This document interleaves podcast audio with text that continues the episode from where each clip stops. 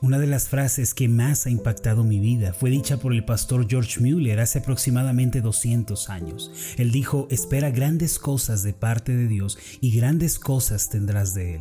Müller decía además que tener grandes expectativas en Dios, en su poder y en su gracia, equivale a creer en un gran Dios. Recalcaba que las grandes oraciones, las grandes peticiones, esas grandes expectativas en Dios son otra manera de honrarlo. La Biblia resalta en el Salmo 81.10 lo siguiente, abre tu boca y yo la llenaré. Ahora, ¿qué quiero decir con todo lo anterior? Que si abrimos nuestra manera de pensar y tenemos una gran expectativa, Dios nos llenará y un milagro sucederá. Por esta razón, crea en Dios que llena, que responde a la oración y que realiza milagros aún hoy.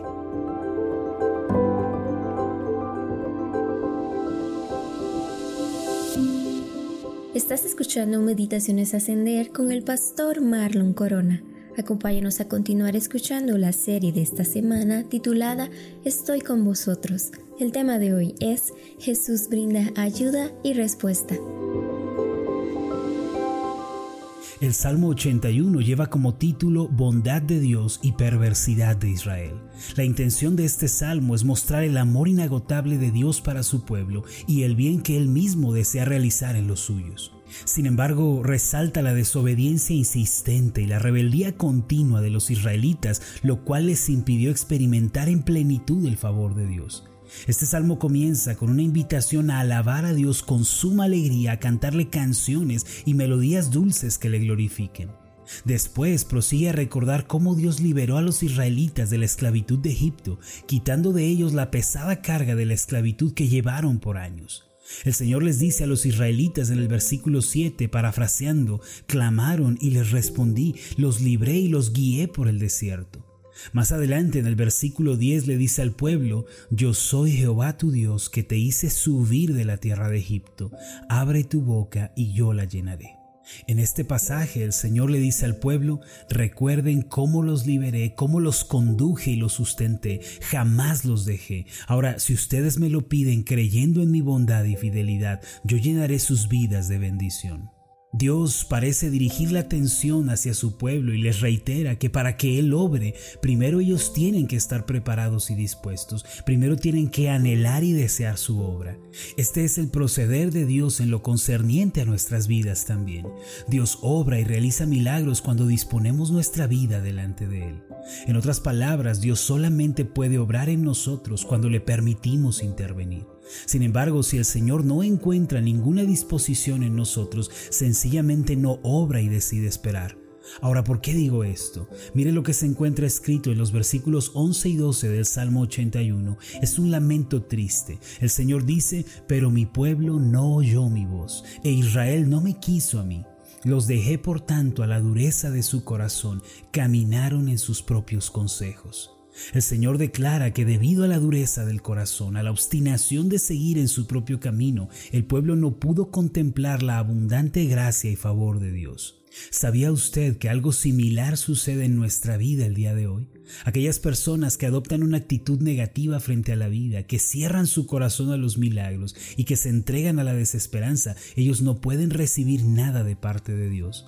Por más que el Señor quiere obrar en sus vidas, la dureza, la incredulidad, el pecado y el orgullo impiden la obra de Dios. Obviamente el Señor no quiere que vivamos de esta forma, desesperanzados y con un corazón endurecido en el pecado que no cree en los milagros de Dios. Mire la expresión del Señor en el versículo 13, oh si me hubiera oído mi pueblo, si en mis caminos hubiera andado Israel. Es como si el Señor dijera mi deseo era bendecir a mi pueblo, ayudarlos, socorrerlos, proveerles todo. Quería que anduvieran en mis caminos.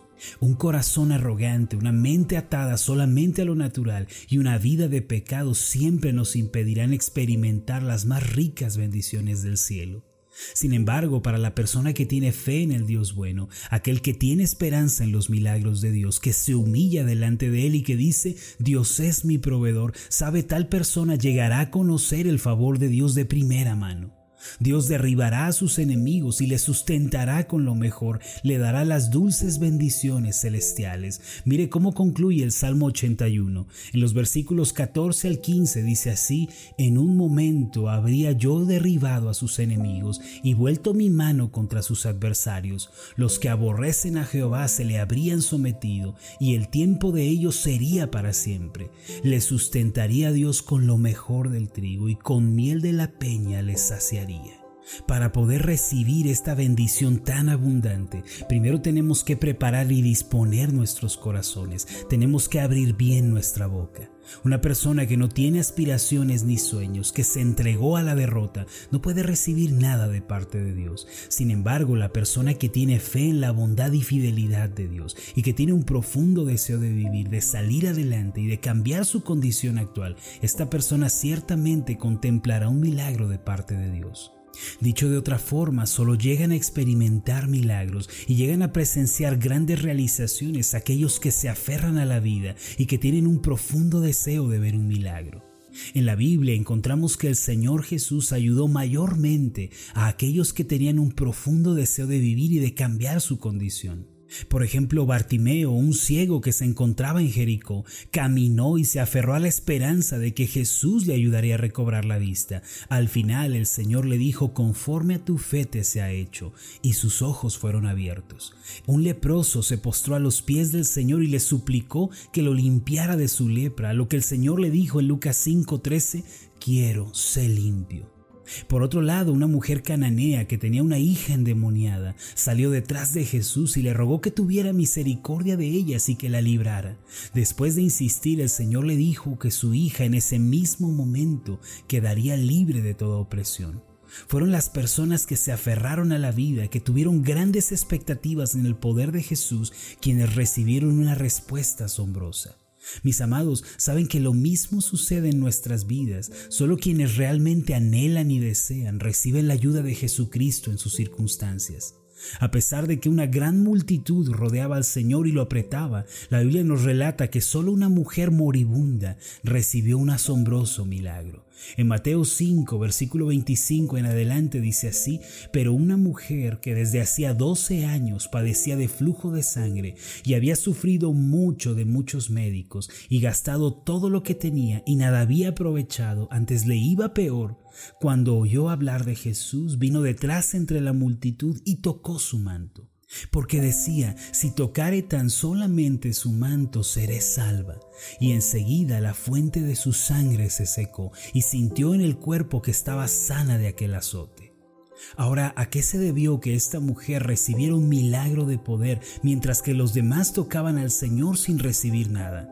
Se debió a que esta mujer deseaba vivir más que ninguna otra cosa, deseaba tanto ser sanada y tenía un profundo deseo de cambiar su condición. Mis amados, cuando nosotros nos acercamos a Jesús y venimos a Él con un deseo ardiente, con un sueño santo, con una gran expectativa, Él hace grandes milagros y es capaz de darnos vida a pesar de nos encontremos en el valle de sombra de muerte. Quiero pedirle que en este tiempo de crisis no se descorazone ni diga que todo está perdido. Le quiero pedir que no renuncie a la vida. Aférrese a la esperanza y crea que Dios puede hacer un milagro también en usted. Si tan solo dispone su corazón, se arrepiente de sus pecados y busca a Dios con sinceridad, usted recibirá un milagro. Jesucristo mora en usted ahora mismo. Su presencia vive en usted porque usted es un hijo de Dios lavado con la sangre de Cristo. El Señor Jesús no vino a su corazón para ser un espectador o alguien ajeno a usted. Él ha venido para ayudarle y para brindarle respuestas a sus oraciones. Por consiguiente, mis amados, a partir de hoy, esperen un milagro, confíen en Jesús, quien mora en ustedes por la fe, y confiesen, a mí me sucederán cosas buenas, voy a ver un milagro. Permítame hacer una oración por usted.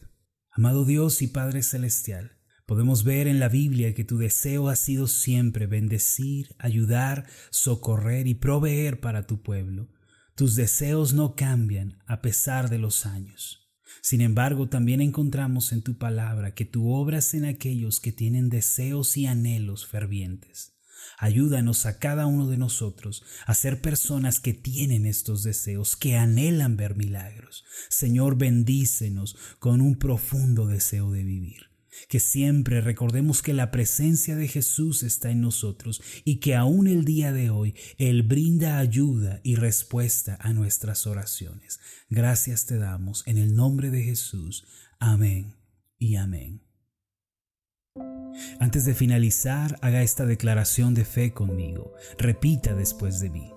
Dios es mi ayudador, mi sustentador y mi proveedor. Tengo una gran expectativa en su poder y en su gracia. Voy a ver un milagro en mi vida. Amén. Hola, ¿qué tal? Mi nombre es Marlon Corona, soy el pastor de la iglesia Ascender en la ciudad de Zapopan, Jalisco, en México. Le agradezco mucho por haberme seguido con esta meditación. Mi oración siempre es que usted sea prosperado en todas las cosas y goce de una buena salud así como prospera en su alma. Le invito a que ore por las meditaciones ascender y le pregunte a Dios cómo puede usted ser de bendición para este ministerio. Las meditaciones ascender son impulsadas y apoyadas por nuestros oyentes. Reciba un fuerte abrazo, que Dios le bendiga.